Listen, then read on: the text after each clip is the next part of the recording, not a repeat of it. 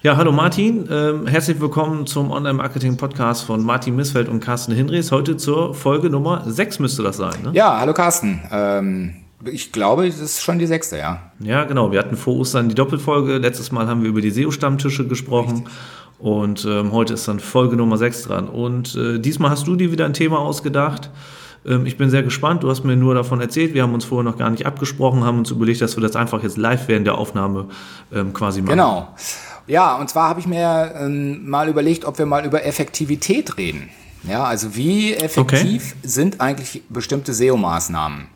Ähm, oder wie sinnvoll ist das, was wir sozusagen, was einige Kunden anbieten oder was man selber auch äh, so Tag ein, Tag aus so alles macht? Und ich bin darauf gekommen, weil ich in letzter Zeit wieder verstärkt so ähm, Tipps gelesen habe zum Thema Linkaufbau. Das ist ja gerade wieder in Mode gekommen, nachdem Google jetzt sozusagen die globalen äh, seitenweiten Penalties abgeschafft hat und jetzt einfach nur noch Einzelseiten abstraft, ist es viel weniger riskant, einfach tatsächlich wieder Linkaufbau zu betreiben. Äh, denn im Zweifelsfall erwischt es eine Seite und der Rest ist halt unberührt davon. Mm, okay. Genau, und beim Linkaufbau ähm, gibt es ja wahnsinnig viele verschiedene Tipps und Tricks und Methoden und Insights und wie das alles heißt, äh, was man da alles machen kann. Und interessanterweise äh, verändern sich diese Tipps dahingehend, dass es immer aufwendiger wird. Äh, zumindest ist das mein Eindruck. Das heißt, mhm. ähm, so wie das auch schon mal vor 15 Jahren war, irgendwie, dass man so, so Link-Wheels aufbaut, ist es jetzt inzwischen auch so, dass man eben irgendwelche ähm, äh, Unterseiten aufbauen soll, die äh, oder, oder Unterdomains oder neue Domains mit äh, entsprechend guten Inhalten und es wird auch immer darauf hingewiesen, wie hochwertig dann der Inhalt sein muss und dass man die auch mit anderen Medien noch anfüllen muss und Videos erzeugen soll und gute Bilder natürlich haben soll und dass man diese Websites der zweiten Ebene, die man eigentlich benutzt, um sein Hauptprojekt irgendwie zu versorgen mit Linkjuice, dass man die wiederum stärkt, indem man dann noch irgendwelche Freeblogs benutzt oder YouTube-Videos oder in bestimmten Foren noch aktiv ist und so weiter. Und wenn ich das so höre, dann denke ich immer, Leute, irgendwie, das ist doch kein Linkaufbau mehr. Ja? Also was für ein Schwachsinn ist das sozusagen, eine Website in der dritten äh, Hierarchie oder in der dritten Kategorie zu bauen, die, die man eigentlich nur deswegen baut, weil man damit einen Link stärken will. Ja, das ist doch ein, das okay. ist doch ein mhm. eigenständiges. Projekt, so wie das sozusagen geschildert wird. Das ist doch eine, muss doch eine super bombige, perfekte Website sein, die schon von sich aus per se gut ranken müsste. Mhm. Also das klingt jetzt in erster Linie erstmal so, als ob du da gerade so ein PBN beschrieben hast, ne? so ein Private Block Network oder privates Blocknetzwerk. Ne? Quasi Satellitenseiten oder ein, ein Netzwerk von Blocks, ähm, die man hinterher dafür nutzt, um ein oder auch verschiedene Projekte zu stärken, genau. von denen man halt rauslinken kann. Und ähm, der Vorteil von diesem äh, Vorgehen ist, äh, letztendlich, dass man immer wieder auf sein eigenes Netzwerk zugreifen kann und auch immer wieder neue Seiten damit stärken genau, kann. Quasi. Ja. Man muss sich bei der Linkakquise oder beim Linkaufbau nicht immer darüber, ähm, darum bemühen, dass man ähm, Akquise betreibt, sondern man kann einfach dahergehen und sagen, Mensch, ich habe hier ein PBN mit 50 Seiten ähm, und nach und nach betreibt man darüber dann äh, einen Aufbau von Links für seine eigene Seite. Genau. Ne, genau, da steckt sehr viel Arbeit hinter, definitiv. Denn ähm, so ein Link bringt natürlich im Endeffekt auch nur dann so wirklich etwas, wenn auch diese linkgebende Seite wieder ein vernünftiges ähm, Backlink-Profil aufweist. Ja, und vor allen Dingen, wenn, wenn die Rankings dann auch irgendwann tatsächlich hat und wenn die Besucher hat und äh, dann werden sozusagen diese Links entsprechend wertvoll. Ja, aber dann, dann ist genau. es eben eine, eine, gute, wertvolle Website. Äh, und genau. das ist ja auch in Ordnung. Wobei, ja. Ja, Wobei man muss halt immer unterscheiden, äh, mit welcher Vorgehensweise man da herangeht. Ne? Also es gibt einmal die PBNs, also die, ich sag mal, die etwas kleineren, die, wo du dich nicht ganz so groß bemühst, dass diese Seite ähm, vernünftig aufgebaut ist. Da hast du vielleicht günstige Texte drauf. Ähm, da nutzt du hinterher auch eine Expired Domain, um auf einer Expired Domain quasi eine dieser Satellitenseiten aufzubauen. Ähm, da hast du relativ wenig Aufwand und kannst in kurzer Zeit eine Seite ähm, online bringen und sie halt auch mit naja, ich sag mal, ein paar Grundrankings ausstatten. Genau. Das wird aber interessanterweise fast überhaupt nicht mehr empfohlen, zumindest so, wo ich das, wo ich lese und was ich so mitkriege, äh, weil im Grunde alle wissen, dass diese Links äh, nichts mehr bringen. Im Gegenteil, die sind sogar gefährlich, weil wenn du solche billigen Unterseiten äh, erstellst, äh, dann ist es tatsächlich eine gewisse Gefahr da drin, irgendwie, dass das abgestraft wird. Deswegen. Mhm. Also, wenn du jetzt von Unterseiten sprichst, meinst du jetzt keine, kein Artikel, kein Beitrag auf einer bestehenden Domain, sondern du meinst Ja, mit Unterseite richtig. immer eine eigenständige äh, Domain, die betrieben Hast recht, wird. ne? genau, genau. Also im Grunde Genau, genommen so okay. wie bei einem, bei einem PBN.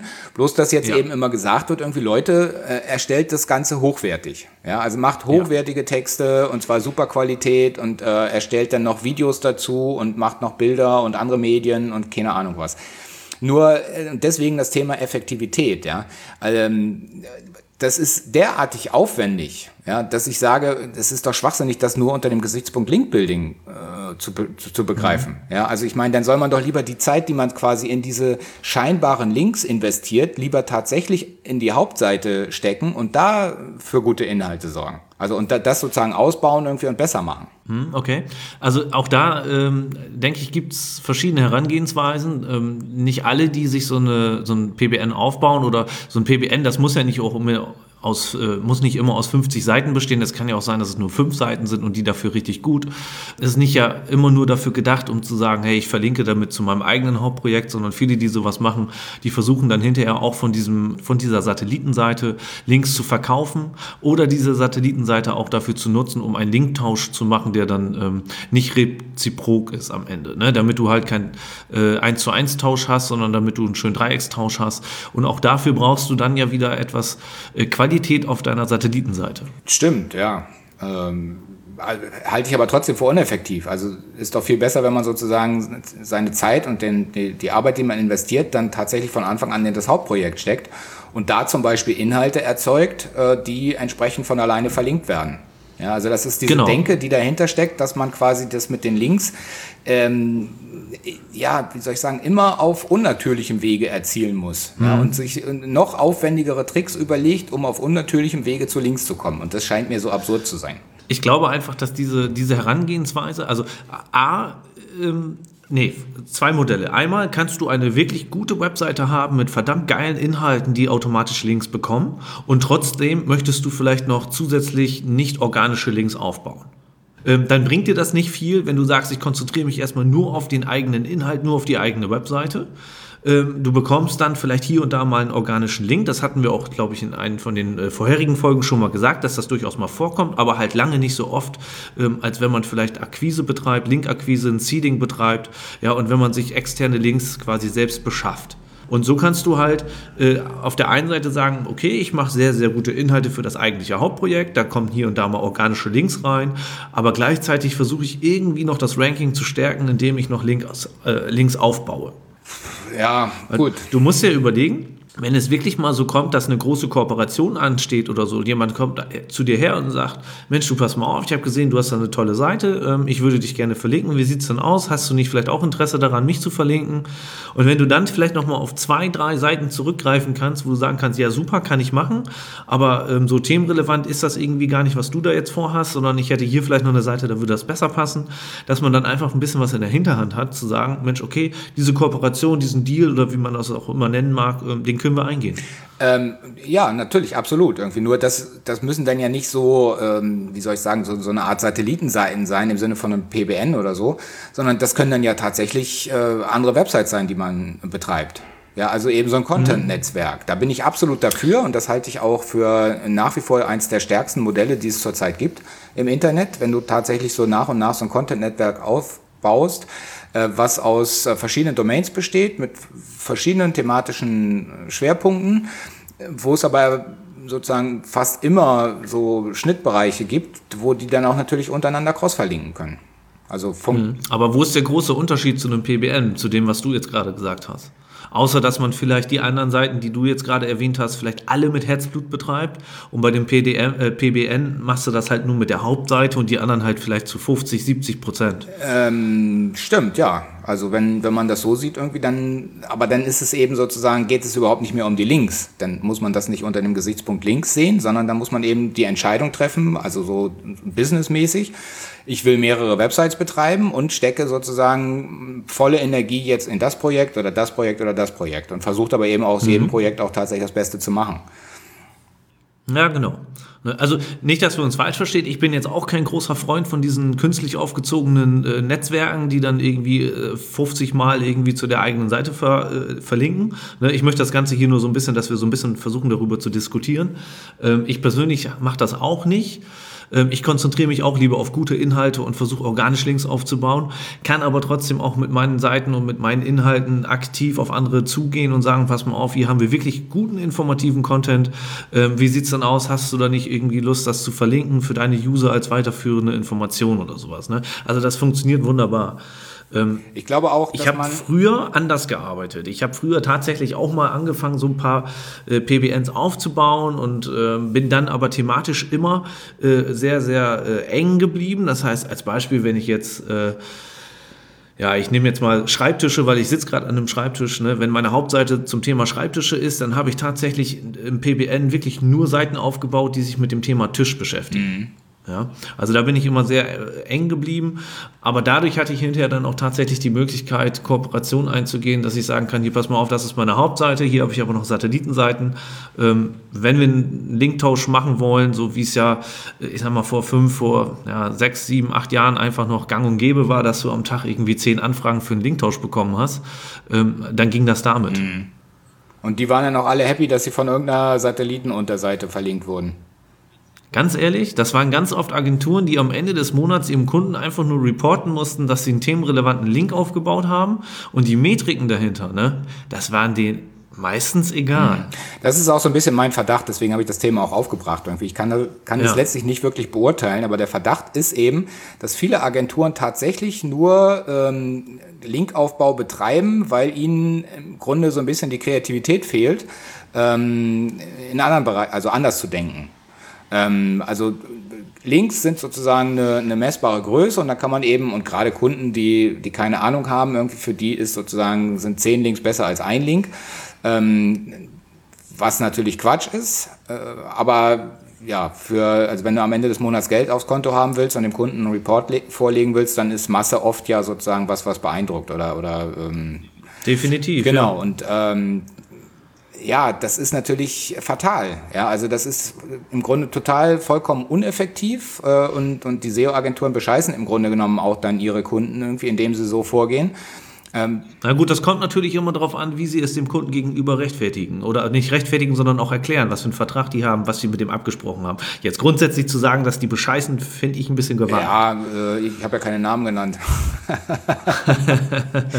okay, du hast da also konkret Leute Nein, im Hinterkopf? Hab, ja, nee, habe ich nicht. Ich kann es auch tatsächlich letztendlich gar nicht genau beurteilen, weil ich ja gar keine Agentur bin und auch gar nicht direkt ja. im Wettbewerb stehe mit Agenturen und insofern auch gar nicht äh, so Wettbewerberanalysen mache. Also ich, ich kümmere mich da gar nicht richtig drum irgendwie. Aber du bekommst ja durchaus schon Anfragen für Verlinkungswünsche, oder? Also so, äh, ich sag mal, Gastartikel mit einem Link drin oder irgendwie was bezahltes? Die kriege ich tatsächlich oft irgendwie, aber die lehne ich wirklich ja. Äh, ja, zu 99 Aber darüber bekommst ab. du ja eigentlich einen ganz guten Eindruck, äh, was gerade auf dem Markt gesucht wird und wo die Reise eigentlich so ein bisschen hingeht. Ähm, ja, also das gesucht wird, das ist sowieso klar, das weiß ich ja auch so.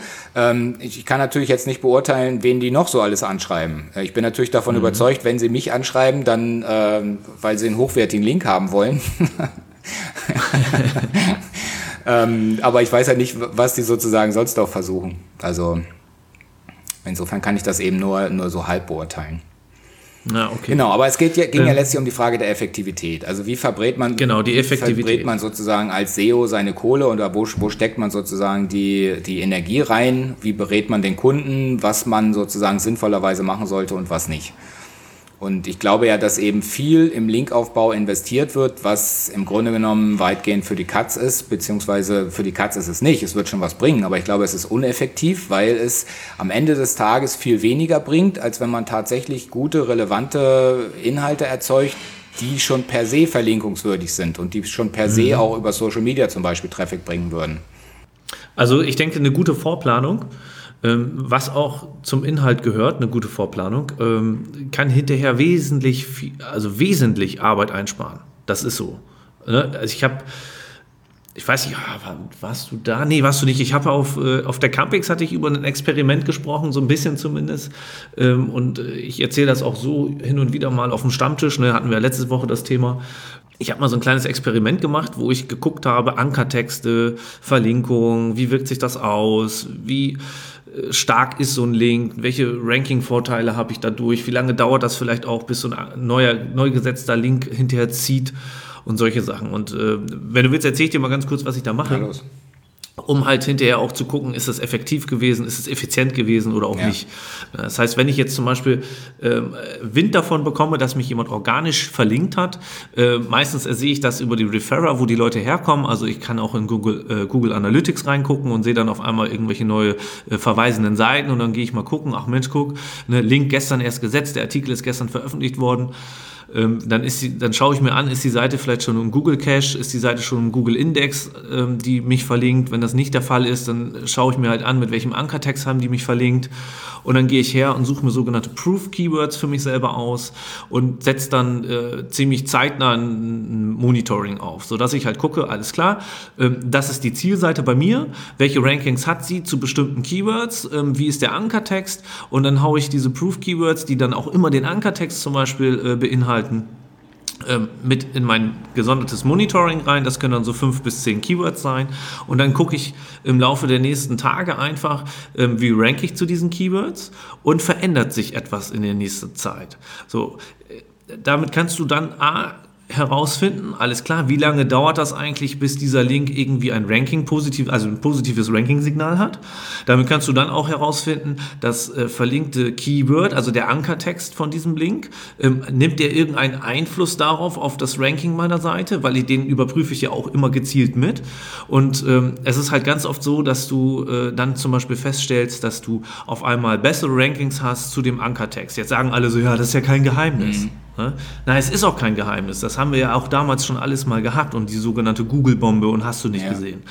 Aber Google sagt ja auch immer wieder, das funktioniert alles heute nicht mehr. Aber doch, es funktioniert noch. Ne? Also so gehe ich halt vor, um zu gucken, ist das, äh, also bringt dieser Link etwas? Und wenn ich selber meinen Link aufbaue, ne, wodurch auch immer, äh, dann gehe ich da ähnlich vor. Ich gucke mir erstmal die vorhandenen Rankings an einer Seite, suche mir ein paar Proof-Keywords aus, gucke dann auch nach dem Ankertext und stelle dann fest, so ja, okay, ähm, zu dem Ankertext ist das Ranking besser geworden ähm, oder es ist schlechter geworden, wie lange hat das gedauert und ähm, ist, das ist für mich am Ende ein Indikator, um zu gucken, alles klar, von dieser Seite, die mich verlinkt, die mich verlinkt hat, äh, würde ich gerne wieder einen Link bekommen, weil es hat was gebracht. Ne? Und so ist, ja, ich würde sagen, so 70 Prozent der Links, die ich so monitore, bei denen stelle ich wirklich fest, alles klar, dadurch ist mein Ranking besser geworden. Und ich habe genauso Seiten dabei, wo ich sage, alles klar, das monitorst du jetzt schon, das monitorst du jetzt schon seit irgendwie gefühlt zwölf Wochen und da ist einfach noch nichts passiert. Und dann weiß ich halt auch ganz genau, alles klar, von dieser Seite will ich einfach nie wieder einen Link haben, weil aus irgendeinem Grund funktioniert es da nicht, da wird keine Power weitergegeben, warum auch immer. Vielleicht ist es eine Seite, die auch Google so nicht gut gefällt. Mhm. Hast du denn mal geguckt, wo die ranken, solche, äh, diese Seiten? Also ich gucke ja, wenn, ich, ich, ich baue ja keine Links auf, aber sagen wir mal, wenn, wenn ich sozusagen mhm. einen aufbauen wollte, dann würde ich sozusagen als erstes gucken, ähm, rankt diese Seite überhaupt bei Google? Weil wenn die vorne in den Top 3 ist oder so und, und sozusagen Besucher kriegt, dann ist der Link mit ziemlicher Sicherheit gut. Wenn diese Seite bei Google unter ferner Liefen nur läuft, ja, und, und für überhaupt keine relevanten Keywords irgendwie, dann ist der Link bestimmt nichts wert. Ähm, das gucke ich natürlich auch, wenn ich die Links aktiv selber aufbaue. Ja. Wenn ich organische Links bekomme, dann äh, fällt das raus. Ne? Ja, ja, also da, da habe ich ja gar keine Chance stimmt, irgendwie. Ne? Genau. Ähm, äh, da muss ich aber noch ein bisschen differenzieren. Es gibt ja auch manchmal einen guten Grund, eine Seite auf No-Index-Follow zu stellen. Und in dem Moment würdest du keine Google-Rankings finden, aber die Seite kann trotzdem stark sein. Ja, aber das ist schon wieder so SEO-Spezialwissen irgendwie. Also ich meine, wer macht das? Das ist SEO-Spezialwissen, ja, aber äh, manchmal ist das so und äh, da würdest du halt Genau, das wäre quasi die Ausnahme von deiner Regel, sagen wir es mal so. Okay. Aber Carsten, mich würde noch eins interessieren jetzt. Wie, wie viel Zeit äh, dauert das sozusagen, das Monitoring von deinen, von deinen Keys, beziehungsweise von, von den Links mhm. irgendwie, um dann rauszufinden, irgendwie, äh, welcher Link gut ist und welcher nicht? Wie, wie lange sitzt ja. du da so dran? Pro Tag oder? Ja, das dauert nicht Ja, das dauert nicht lange. Ich habe ja ein, äh, ein Keyword-Monitoring-System äh, auf meinem Server laufen. Ähm, da muss ich dann im Grunde genommen, also da habe ich ja meine Projekte sowieso angelegt. Das ist ja nicht so, dass ich jedes Mal ein neues Projekt dafür anlegen muss oder so, sondern ich suche mir dann einfach äh, das Projekt aus, um das es jetzt geht und dann lege ich da neue Keywords, äh, füge ich ein. Ja, das ist, lass das fünf Minuten dauern. Ja, also und dann gucke ich halt einmal am Tag rein und schaue halt, morgens schaue schau ich mir immer die Rankings an und gucke halt, ist eine Veränderung da oder ist keine Veränderung da. Und das ist sowieso, äh, das ist ein Bestandteil meines Tagesprozesses. Einmal zu gucken, ähm, wie ist der morgendliche Stand, äh, wo ist die Basis, wo fange ich heute an, ähm, wo geht's weiter hm, sozusagen. Okay. Also großen Aufwand äh, hat das mhm. nicht. Ja, vielleicht ist es auch Quatsch irgendwie. Also ich, ich ahne ja sozusagen manchmal irgendwie bei solchen Monitorings und, und auch Keyword-Recherchen und sowas, ähm, dass da oft so eine, so eine SEO-Lust hintersteckt, so Dinge zu begreifen beziehungsweise zu verifizieren und dann auch ähm, ja das sozusagen bestätigt zu bekommen, was man für, für ein Gefühl hatte, irgendwie ob der Link gut war oder nicht. Und aber auch diese ganzen SEO-Analysen, die sozusagen so rückwärtsgewandt sind, die sind für Kunden natürlich wichtig, wenn man damit Geld kriegen will, irgendwie so. Da kann man aber auch wahnsinnig viel Zeit äh, verplümpern, indem man einfach ganz vieles, also einfach nur verifiziert, was man eigentlich sowieso wusste. Ja, man macht, mhm. man analysiert wie verrückt irgendwie und, und hat letztlich nichts davon. Ja, also rausgeworfene Zeit. Naja, manchmal ist das ja auch ganz gut zu wissen, ähm, ob die Äpfel vom letzten Jahr auch dieses Jahr noch schmecken. Ne, so muss man das ja sehen. Also nur weil ich etwas sowieso wusste, heißt es ja nicht, dass es nicht in der Zwischenzeit irgendwie verändert stattfindet oder dass es vielleicht dann auch mal eine Zeit lang nicht mehr geht und dann doch wieder mhm. geht. Ne, ich habe zum Beispiel bei so einem von diesen Experimenten, die ich da am Laufen hatte, äh, habe ich zum Beispiel mir nochmal gezielt die Ankertexte angeguckt und konnte halt äh, mit, mit Ankertexten ein Ranking zu Keywords aufbauen, äh, dessen, dessen Wörter auf der Zielseite überhaupt nicht vorhanden mhm. waren. Ne? Und das halt in 2017, 2018, wo jeder sagen würde, ah, eigentlich sollte das ja gar nicht mehr gehen. Mhm. Ja, ich meine, ne? schöner Test irgendwie, aber, aber wendest du das jetzt auch an? Also brauchst du das auch? Nein, sagen wir es mal so. Was das angeht, äh, habe ich für mich natürlich eine kleine Relevanz festgelegt. Wie wichtig sind für mich jetzt ab sofort wieder Ankertexte? So, wenn ich es hinkriege, ein Ranking aufzubauen zu einem Term, den es, den es so auf meiner Webseite nicht gibt, sondern den es nur in externen, äh, auf externen Webseiten gibt, die damit zu mir verlinken, äh, dann kann ich daraus eine Strategie für mich selber ableiten. Dann weiß ich, ah, okay, welche Gewichtung hat überhaupt noch der Ankertext? Ähm, und vielleicht ändere ich hier und da mal, wenn ich die Möglichkeit habe, Einfluss darauf zu nehmen, äh, etwas an der Strategie. Mm, ja, na, da würde ich als erstes irgendwie mal den Text auf deiner Landingpage, glaube ich, anpassen und das, äh, den, den äh, das Keyword entsprechend damit unterbringen. Weil äh, ansonsten ist es doch irgendwie unnatürlich, oder? Also ich, ich ja, verstehe, was du meinst. Also, also, man kann sozusagen Google nach wie vor austricksen. Ja, die Frage ist nur, also ist das sozusagen einfach die SEO-Lust, Google auszutricksen oder bringt einem das auch wirklich was? Also kann man es nee, auch tatsächlich das, anwenden, das, irgendwie so, dass es hm. effektiv tatsächlich im Tagesgeschäft sich auszahlt? Das ist ja so ein bisschen ja. die Frage. Also das hat bei den Tests hat das nichts damit zu tun, dass ich irgendjemanden irgendwas austricksen will oder sowas. Es geht wirklich darum, irgendwie eine kleine Wissensbasis für einen selber aufzubauen, weil du liest im Internet ja auch immer sehr viel. Das ist ja so, dann der eine sagt, das funktioniert, der andere sagt, das funktioniert nicht und ich bin halt immer so ein Typ, ich probiere das gerne aus und für mich selber herauszufinden, funktioniert das oder ja, das, äh, funktioniert da das nicht. Da bin ich absolut bei dir, und, das finde ich super, dass ähm, du das machst, ehrlich gesagt. ja. ja. Ähm, natürlich hast du recht, wenn ich auf einmal Rankings habe zu Keywords oder zu, zu Termen, die es so auf meiner Webseite nicht gibt, dann mag das vielleicht für den ersten Moment unnatürlich aussehen. Muss es aber nicht, denn ich habe ja als Webseitenbetreiber gar keinen Einfluss darauf, ähm, wie ein anderer Webseitenbetreiber den Ankertext gestaltet, mit dem er zu meiner Webseite legt. Genau. Weißt du? Deswegen ist das durchaus auch natürlich, dass da vielleicht mal Wörter drin sind und vielleicht auch mal Rechtschreibfehler oder der Brand ist falsch geschrieben oder sonst irgendwas. Ne? Und dann habe ich trotzdem Link dazu. Also der zu, auf meine ja, Seite ja, zeigt. Ja. Deswegen so unnatürlich, so unorganisch finde ich das gar nicht. Und ja, du hast recht, ich würde dann auch gucken, und ich habe es auch in dem Test so gemacht, ähm, wenn ich, was passiert, wenn ich den Term dann so mit auf meiner Seite aufnehme. Mhm. Ja. Und natürlich sind dann die Rankings für, diesen, für diese Keywords ähm, gestiegen, noch weiter gestiegen. Ja. Ja, und das kann am Ende ja wieder auch zu Inhalten führen, die ich vielleicht vorher nicht hatte, wo vielleicht ein anderer Webmaster sich gedacht hat, Mensch, wenn es ein organischer Link ist, äh, ich verlinke mal mit dem Thermos irgendwie dahin. Mhm mit dem Ankertext. Äh, und ich bin selber vielleicht gar nicht auf die Idee gekommen, weil ich so problemblind bin, äh, darüber was zu schreiben. Ja, dann ergänzt sich vielleicht mein Inhalt und auf einmal äh, profitiere ich doppelt davon. Mhm, das stimmt, ja. Ähm, wir sind eigentlich fast durch, aber einen Punkt würde ich doch ganz gerne noch kurz einbringen. Irgendwie. Und zwar geht es sozusagen um die bekannten Nischenseitenbetreiber. Nee, so darf man ja gar nicht mehr sagen. Also um, um Neueinsteiger, ähm, mhm. Äh, die sozusagen eine neue Website aufbauen wollen und damit vielleicht auch mittelfristig oder langfristig vielleicht auch was verdienen wollen. Da ja. gibt es ja auch sehr viele so Kurse und, und Videoseminare und wie das Ganze heißt.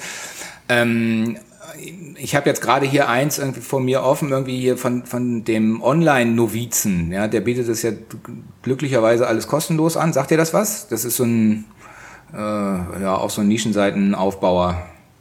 Nee, sagt mir im ersten Moment so. Genau, nichts. ist äh, eigentlich ein ganz netter Kerl, so was ich von Eindruck habe, irgendwie da auf den Webs äh, oder in den Videos. Ähm, und da ist mir aber auch aufgefallen, der äh, leitet das sozusagen her, wie man sozusagen, was man beachten sollte, wenn man eine, eine Seite neu aufbaut und, und so weiter. Ähm, und der gibt auch Ratschläge, die ich auch oft schon bei anderen gelesen habe, nämlich, dass man am Anfang eine ausführliche Keyword-Recherche machen soll. Und da bin ich jedes Mal total geplättet, äh, äh wie viel Arbeit und Zeit man da rein investieren kann. Mhm, und okay. das möchte ich auch mal in Frage stellen. Ja, ich meine, Keyword-Recherche ist eine wichtige Sache. Das wissen wir alle irgendwie, wenn wir lange dabei, lange genug dabei sind. Aber ähm, gerade am Anfang ist das sozusagen, glaube ich, äh, das kann man auch einfach, da kann man sich tot recherchieren. Ja, und das ist mhm. sozusagen wirklich äh, verplümperte Zeit irgendwie, sondern man, man sollte natürlich schon irgendwie versuchen, so ungefähr eine, eine Einschätzung davon zu kriegen, ob das sich irgendwie ähm, finanziell lohnt, ein bestimmtes, ein bestimmtes Thema zu bearbeiten. Aber dann sollte man eben einfach auch loslegen, irgendwie, wenn es einen wirklich interessiert und, und man was lernen möchte irgendwie und dann anfangen, das aufzubauen. Und dann wird man im Laufe des Projektes schon sehen, sozusagen, welche, welche Inhalte gut laufen, welche Keywords äh, lukrativ sind. Ähm, und letztlich ist für mich, oder aus meiner Perspektive, ist eine Keyword-Recherche Recherche sozusagen erst dann wirklich relevant, wenn man ein relativ großes Projekt hat oder wenn ein Projekt sozusagen sich schon weitgehend etabliert hat. Weil dann kann man sozusagen Chancen ermitteln, dann kann man sich überlegen, irgendwie was, ähm, wie kann ich sozusagen auch Traffic äh, umleiten oder, oder was ist tatsächlich das, das User-Interesse, die Intention irgendwie und so weiter. Ähm, aber so am Anfang dann Tage und Wochen irgendwie in die Recherche, Recherche zu stecken, irgendwie welche Keywords sozusagen lukrativ sind, das halte ich für Quatsch. Also bei mir ist das so, dass ich tatsächlich am Anfang auch ein bisschen rumrecherchiere. Welche Keywords sind relevant? Welche kann ich vielleicht noch hinzunehmen? An welche habe ich noch nicht gedacht? Ähm, ich finde es schon recht wichtig. Ich würde aber nicht zu viel Zeit rein investieren. Aber ich glaube, es hat auch immer was damit zu tun, wie viel Erfahrung hast du. Wenn du noch gar keine Erfahrung hast, dann ist eine vernünftige Keyword-Recherche hinterher vielleicht dein guter roter Faden, um eine äh, Webseite aufzubauen, die erfolgreich wird. Wenn du das schon oft gemacht hast, dann passiert das, denke ich, aus dem Bauch heraus, so wie du es eben gesagt hast. Einfach erstmal so eine Grundanalyse machen und dann im Laufe des Betriebes herausfinden, ah, okay, was fehlt vielleicht noch. Ne? Und wenn du davon, also wenn du davon ausgehst, dass das ja Leute sind, die eigentlich keine Erfahrung haben, die jetzt erst damit anfangen wollen, eine Webseite aufzubauen, ich denke, für die ist so ein umfangreiches Recherchesystem durchaus ein sehr, sehr guter roter Faden, um überhaupt sich mit der Materie ähm, zu befassen, um später dann auch, ne, oder um dann auch äh, festzustellen, ähm, wie viel Aufwand ist das überhaupt, eine erfolgreiche Webseite zu betreiben? Mhm. Ja, wobei, ob eine Keyword-Recherche sozusagen einem wirklichen Einblick gibt, wie viel Aufwand das in Zukunft ist. Also ich würde ja immer sagen, irgendwie im Zweifelsfall erstmal loslegen irgendwie und dann gucken, irgendwie was, was fehlt, wo, wo gibt es Defizite irgendwie und das dann sozusagen peu à peu aufarbeiten. Also gerade wenn man neu einsteigt. Na gut, aber da gibt's ja verschiedene Ansichten und vielleicht haben die Hörer auch äh, Meinungen dazu, die sie dann gerne in die Kommentare schreiben. Ich habe ja schon gemerkt, bei den Kommentaren, das funktioniert irgendwie nicht so richtig. Das liegt, glaube ich, an dem Podcast-Medium. Äh, äh, da, da, will man nicht richtig zu schreiben, sondern das wahrscheinlich wollen die Leute, wenn dann irgendwie äh, direkt in ihr Mikrofon sprechen. Ja, habe ich auch festgestellt. Also mehr Kommentare wären auf jeden Fall cool. Ähm, gerne auch äh, Diskussionen, ne? immer schön sachlich, dann äh, sind wir auch gerne bereit, darauf einzugehen. Ähm, was ich auch festgestellt habe, ist, einige schreiben mich privat an, das ist natürlich immer toll, aber davon haben die anderen dann wenig. Ja, vor allem, ich, ne? das sagst du mir ja gar nicht. Hallo? Ja, ach so, ja, doch. Äh, also hier und da äh, schreiben, ja, aber die gehen dann gezielt dann auch auf das ein, was ich sage. Okay, okay. Ähm, also das hat dann weniger was mit dir zu tun. Ich denke, bei dir würden sich die Leute dann auch privat melden, wenn sie dann gezielt etwas äh, zu deiner hat Aussage haben. Hat keiner gemacht. Was ist denn das? Echt nicht? Sag ich ja, du, ich sage immer nur so angepasstes halt der, Zeug du, oder was? Ja, du bist halt der große Martin Missfeld. Da traut man sich nicht, äh, den einfach so ach, anzuschreiben. Bullshit. Ne? Quatsch. Nee, aber besser in die Kommentare irgendwie dann. Da antworte ich ja dann auch. Also. Ja, du bist da sehr fleißig, das muss man sagen, genau. genau. Gut, genau. Carsten. Sind wir durch, oder? Ja, Martin, ein, ja, wir sind fast durch. Ich würde dich ganz gerne nochmal jetzt so abschließen. Wir, bei uns ist das ja immer so, wir, wir haben ein Thema und dann am Ende, dann reden wir doch wieder über ganz viele Sachen dazu. Ähm, was würdest du denn jetzt zum Schluss sagen über die SEO-Effektivität?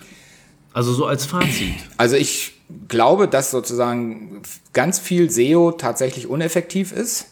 Ähm, sowohl was sozusagen den, den Kunden betrifft, als auch was die eigene, die eigenen Ressourcen betrifft. Also was jetzt Weiterbildung oder, oder, ja, also Zeitmanagement und so weiter betrifft.